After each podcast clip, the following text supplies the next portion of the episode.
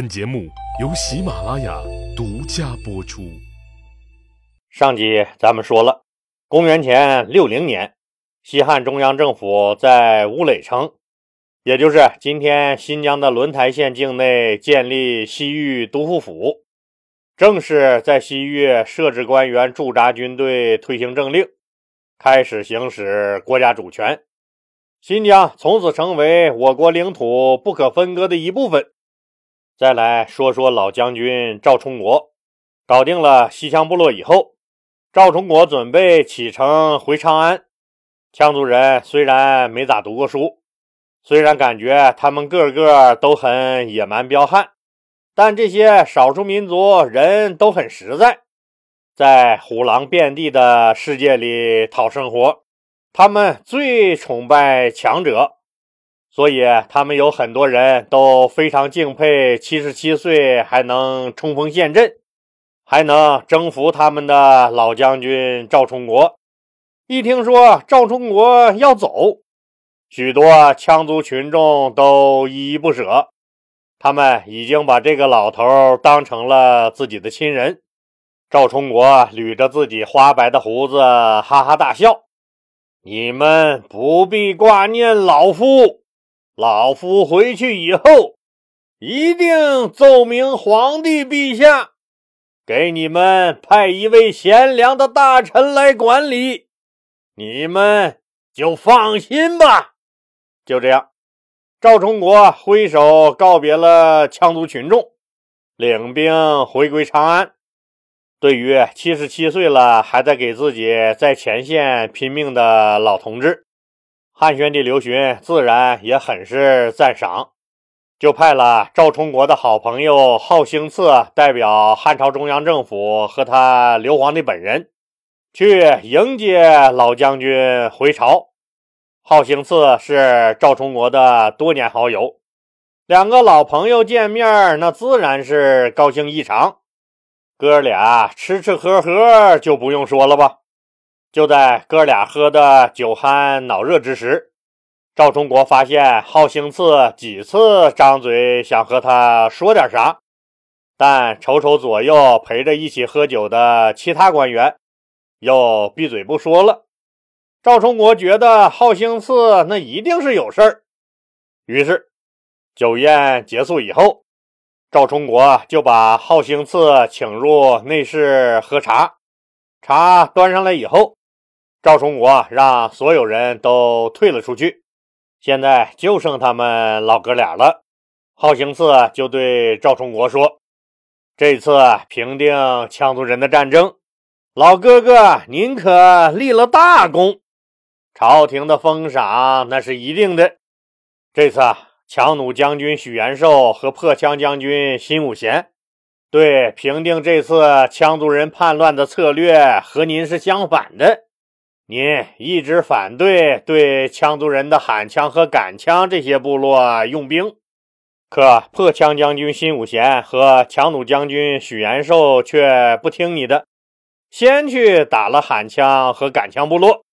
虽然最后勉强算是胜利了，可付出的代价很大，一点儿都不值得，也没啥实际意义。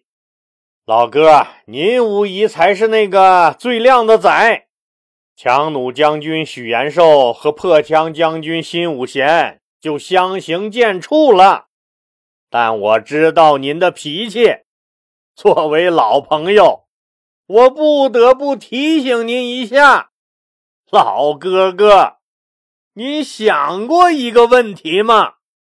您回到朝廷。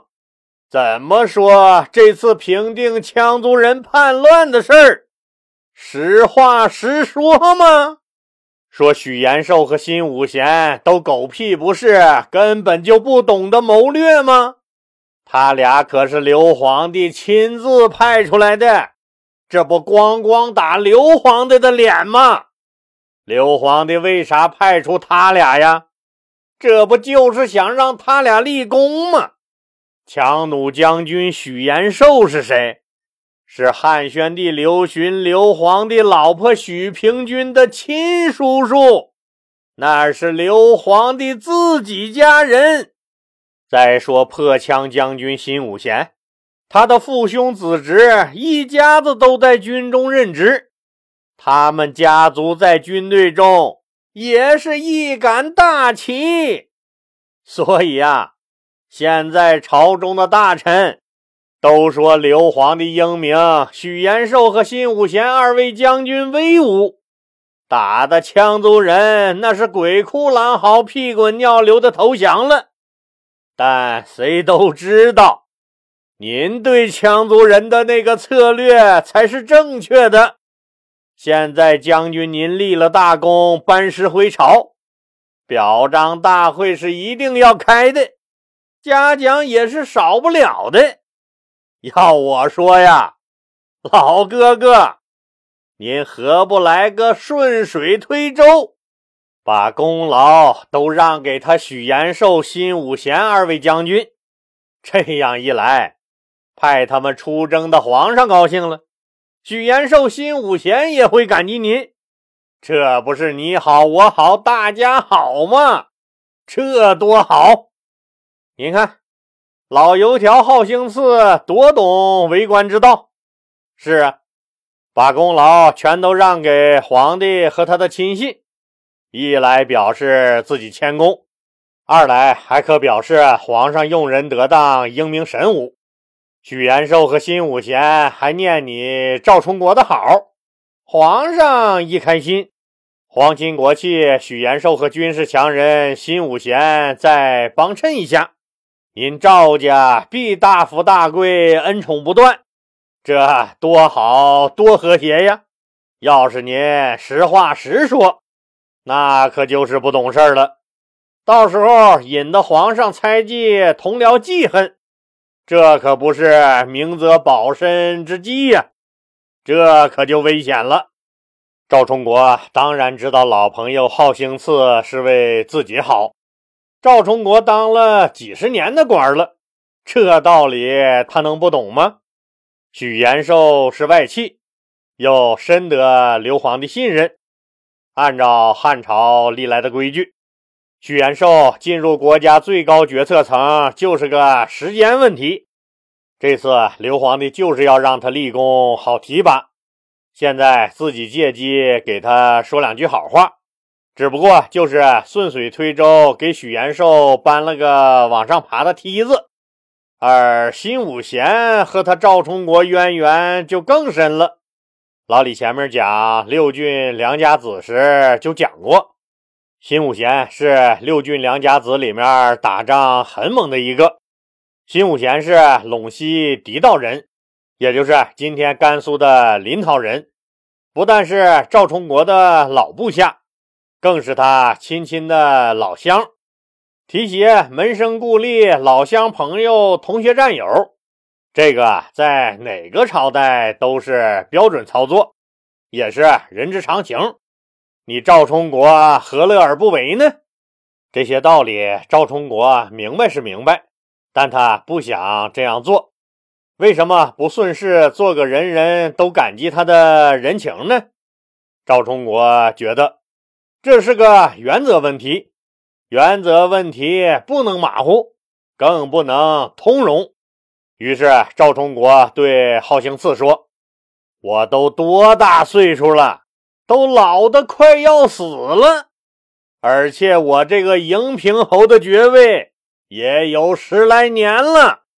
我要军功有军功，要爵位有爵位。”我已经没有啥邀功请赏的想法了，但是今天这事儿不一样，他就不是谁功劳大谁功劳小的事儿。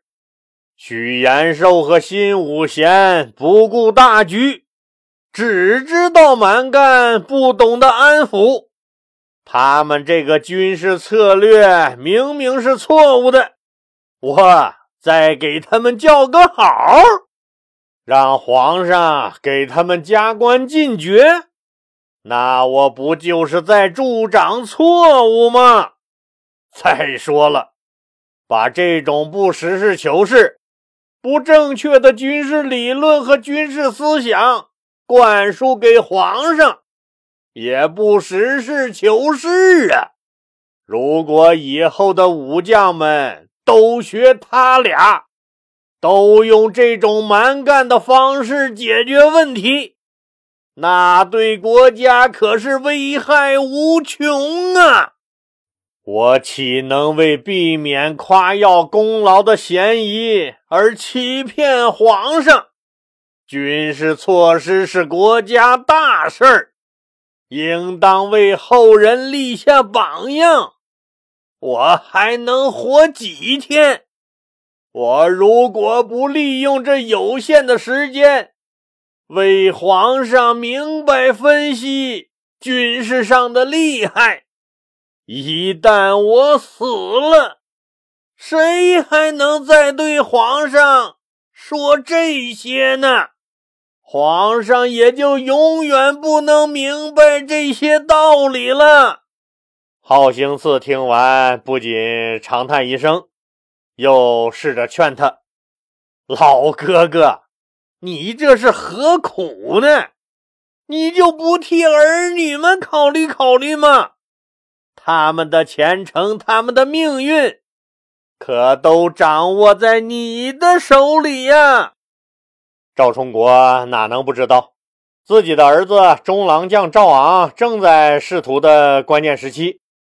这次自己如果能顺势搭上许延寿和辛武贤这两条线儿，按照儿子赵昂的能力，只要老爹给他铺好路、积累好人脉，未来封侯拜将都是大概率事件。可赵充国听完却长笑一声：“我们父子没有什么功德，却深受皇恩。”愿肝脑涂地的回报国家，一切对国家不利的事儿，我老赵是不会干的。来来来，咱不说这些了，喝茶，喝茶。有人身陷险境，是因为不自知；而赵充国赵老爷子是明知山有虎，偏向虎山行。哎，老哥哥，你这头犟驴，我怕你要倒霉呀！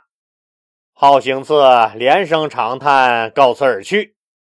有些人以天下为己任，这就是个境界问题。接下来不用问，老将军赵充国把这次西北平叛的真实情况和自己的意见如实上报给了汉宣帝刘询。刘询觉得老将军说的很对，自己这个皇帝草率了。许延寿和辛武贤也都是个没脑子货，不具体情况具体分析，只知道一味的使用蛮力。于是免除了许延寿的强弩将军和辛武贤的破枪将军职务，许延寿继续做他的侍中与乐成侯。辛武贤则回去继续当他的九泉太守，什么封侯拿奖金，那是想也别想了。许延寿那没啥大的反应，为啥？因为许家人一直比较平和厚道。再说了，人家许延寿是皇亲国戚，地位那稳当的很，机会那也多得很。这次不行，那还有下次呢。但辛武贤就不一样了，跳着脚的骂娘。您想，他军人出身，一家子大老粗，祖传的手艺就是砍人。本来那和平时期立个功就不容易，这好不容易有一次立功封侯的机会，还让你老帮子赵充国给我整黄了。极度憋屈的辛武贤恨恨的骂。老傻逼，你给我等着，看我咋搞你！仇恨的种子在辛武贤的心中一点点萌芽，扭曲着向上疯长，找个机会就会喷涌而出。既然西北的羌族人已经平定了，汉朝中央政府决定选一名德才兼备的护羌校尉去管理这些归降的羌族人。恰好这时候老将军赵充国病得爬不起炕了，在家躺着没去上班。于是大臣们共同推举新武贤的小弟弟新汤，让他任护羌校尉去管理羌族人。赵充国听到这个消息以后，想起了自己和羌族人分别时，答应要给他们派来一个好官儿。于是也顾不上自己快八十岁的年龄和病殃殃的身子，爬起来就往皇宫跑，告诉刘皇帝：“护羌校尉是干啥的？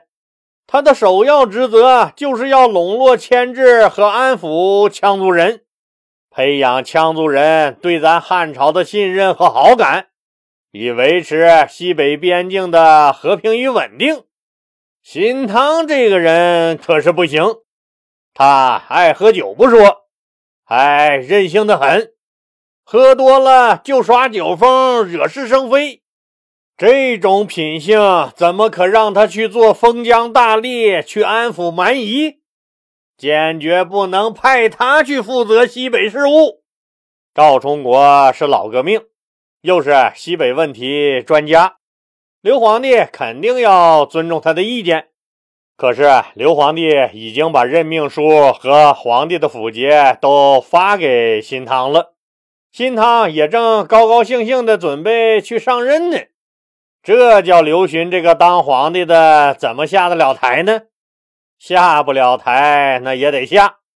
赵充国尽管老了病了，但他还没死，说话还是管用的。那这下子可咋整呢？